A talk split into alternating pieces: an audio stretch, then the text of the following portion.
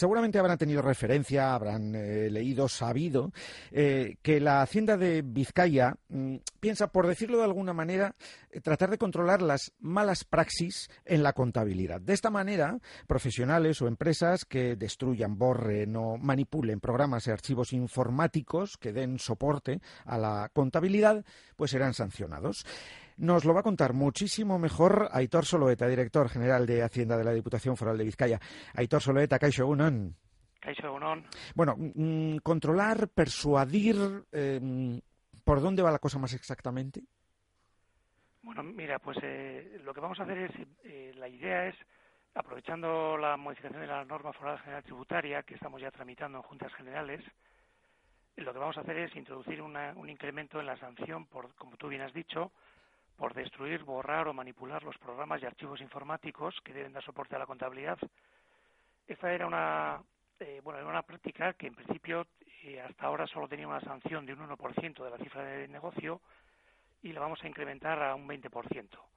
Te preguntarás eh, el porqué de un, de un incremento tan relevante. De un 19%, ni más ni menos. Eso es. Bueno, y además con unos esta sanción tenía un mínimo, anteriormente, como hemos dicho, era del 1%, con un mínimo de 1.200 euros y ahora el mínimo pasa a 60.000 euros.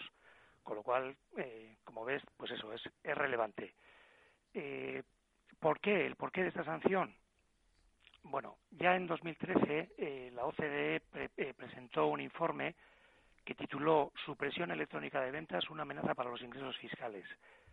Este informe tenía dos objetivos principales, que era asesorar a las administraciones tributarias en el desarrollo de estrategias de lucha contra las prácticas de supresión electrónica de ventas, por un lado, y por otro, facilitar información específica a los equipos de auditoría informática de las administraciones tributarias, de las haciendas. Era un informe en el que ya se decía que la sofisticación de las técnicas de fraude mediante manipulación de programas informáticos iba en aumento, era cada vez mayor y, por lo tanto, eh, era una especie de llamamiento a las haciendas para que tomaran buena nota eh, de este tipo de prácticas y adoptaran las medidas oportunas. En aquel informe ya se, eh, se hacían, finalizaba el informe con una serie de recomendaciones, entre las cuales una de ellas era que las administraciones debían considerar la posibilidad de establecer leyes para penalizar el suministro, la posesión y la utilización de software de supresión de electrónica de ventas. Y precisamente ahí es donde estamos. Nosotros llevamos años ya trabajando cada vez más en los servicios de inspección con equipos mixtos, equipos que llamamos de auditoría informática, que son equipos mixtos entre inspectores e informáticos. Y precisamente este, este tipo de equipos lo que hacen es van a las empresas y, van a, analizar eh, los, los programas informáticos y ahí es donde hemos detectado un, un incremento relevante de, del fraude mediante la utilización de programas informáticos manipulados. Evidentemente esto hace mucho daño a la Hacienda, porque el fraude, como decía la OCDE, eh, se, sofistica, se especializa mucho. Es decir, las empresas pueden llegar incluso a eh, eh, hacer, digamos, un, un fraude a la carta casi, ¿no? A una eliminación de ventas a la carta. por ejemplo, pues hemos, hemos visto casos en los que en los que la eliminación de las ventas puede ser eh, a, demanda del cliente, pues eh, si quiere eh, por importes o por o por horas del día o por productos o por lo que fuera, ¿verdad? Entonces, evidentemente son es un fraude que, que luego las comprobaciones normales de inspección se dificultan de manera relevante. Claro, porque aquí efectivamente, y hablando desde el punto de vista de lo informático, de ahí la presencia, y lo entendemos perfectamente, como nos decías, Aitor, de inspectores de Hacienda e informáticos, es que mm, ya aquí, pues desde el, desde el diseño de ese software em, empieza toda la, mm, entre comillas, trama. Sí, efectivamente. De hecho, de hecho, eh, la sanción que vamos a establecer ahora eh, no solo la establece, no solo la dirigimos a las empresas o a las actividades económicas, sino eh, también a quien haya desarrollado el programa o lo, haya alterado o haya influido en la manipulación del programa. Es decir, siempre y cuando eh, esas personas que han, que han intervenido en la elaboración de ese programa informático, nosotros podamos comprobar que han participado en, en esa manipulación. Eh, lo que hacemos es establecemos una sanción equivalente a la de la empresa. Una sanción, por lo tanto, de, de ese mínimo de 60.000 euros y del 20%.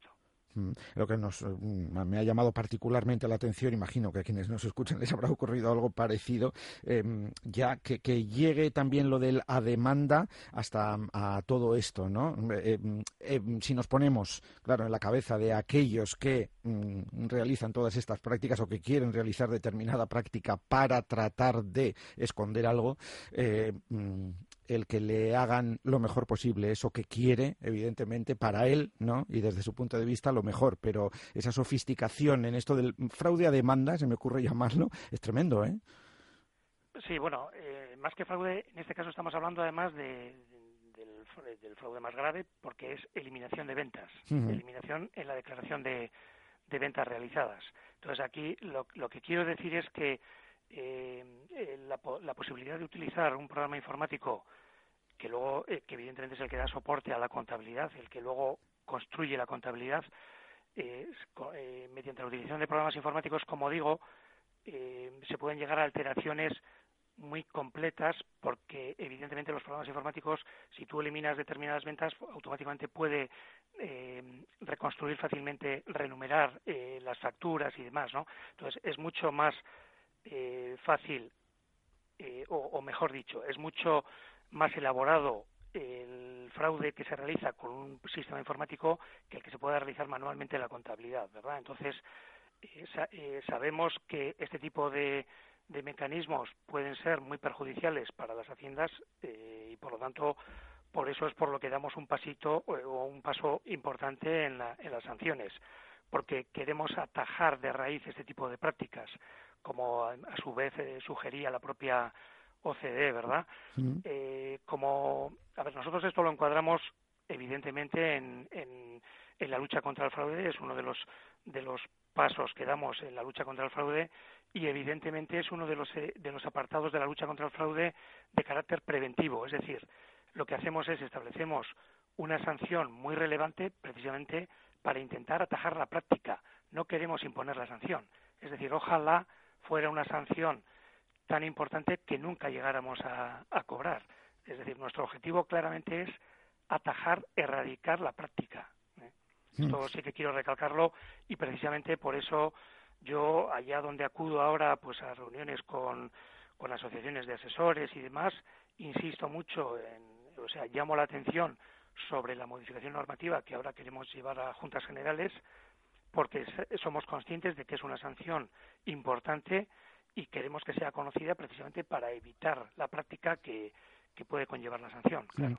Eh, Aitor, esto tal y como nos lo estás contando, eh, pues alguien quizá podría pensar, dice, bueno, pues esto es algo que ocurrirá, eh, pues vamos a decir así, en grandes empresas, con más entramado, etcétera, pero mm, es algo que mm, puede pasar o se ha detectado, lo ha detectado la Hacienda de Vizcaya también, digamos, a menor nivel, pues a un comercio normal de la calle. Sí, sí, por supuesto, por supuesto. Esta es una es una sanción aplicable a cualquier sector. Es decir, desde el momento en que estamos hablando de, que lo que vamos a sancionar es la manipulación o alteración de programas informáticos que se utilizan para dar soporte o para generar la contabilidad, es aplicable a cualquier sector. Con lo cual yo también me parece importante recalcar esto. No es una medida normativa que vaya dirigida a ningún sector específico. Pero en relación a, a la pregunta que hacías, sí puedo decir que, que es susceptible de, es susceptible de que nos encontremos con este tipo de prácticas en cualquier tipología de empresa, eh, bien sea grande, mediana o pequeña. Es más, eh, yo diría que quizás eh, la, grandísima empresa, la empresa, la, la, gran empresa que todos conocemos, es difícil que, se, que utilizar este tipo de programas porque tiene otro tipo de incluso de, riesgos, ¿verdad?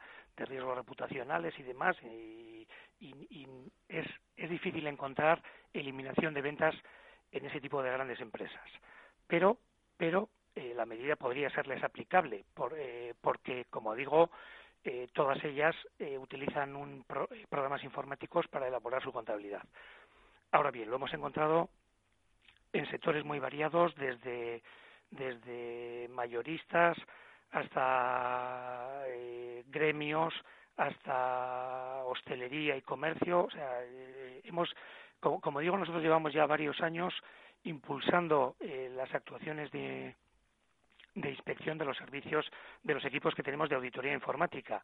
Y estos equipos eh, ya han hecho mm, variadas intervenciones en sectores muy diferentes y en algunos de ellos eh, sí que hemos encontrado, algunos de los que he citado, ¿verdad?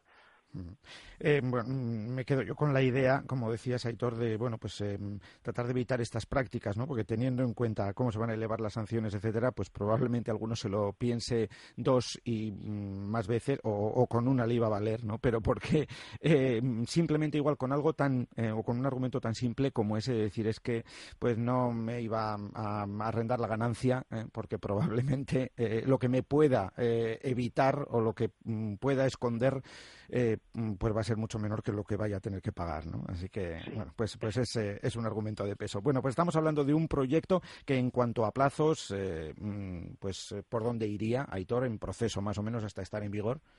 Bueno, eh, a ver, nosotros ya, ya se ha aprobado el, proyecto de norma en el Consejo de Gobierno de Diputación Foral de Vizcaya. Eso es. Y por lo tanto ahora iniciaría su tramitación en, juntas, generales que aproximadamente serán entre dos y tres meses, mm. entiendo yo.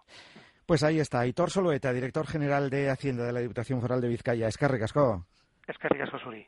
Agur.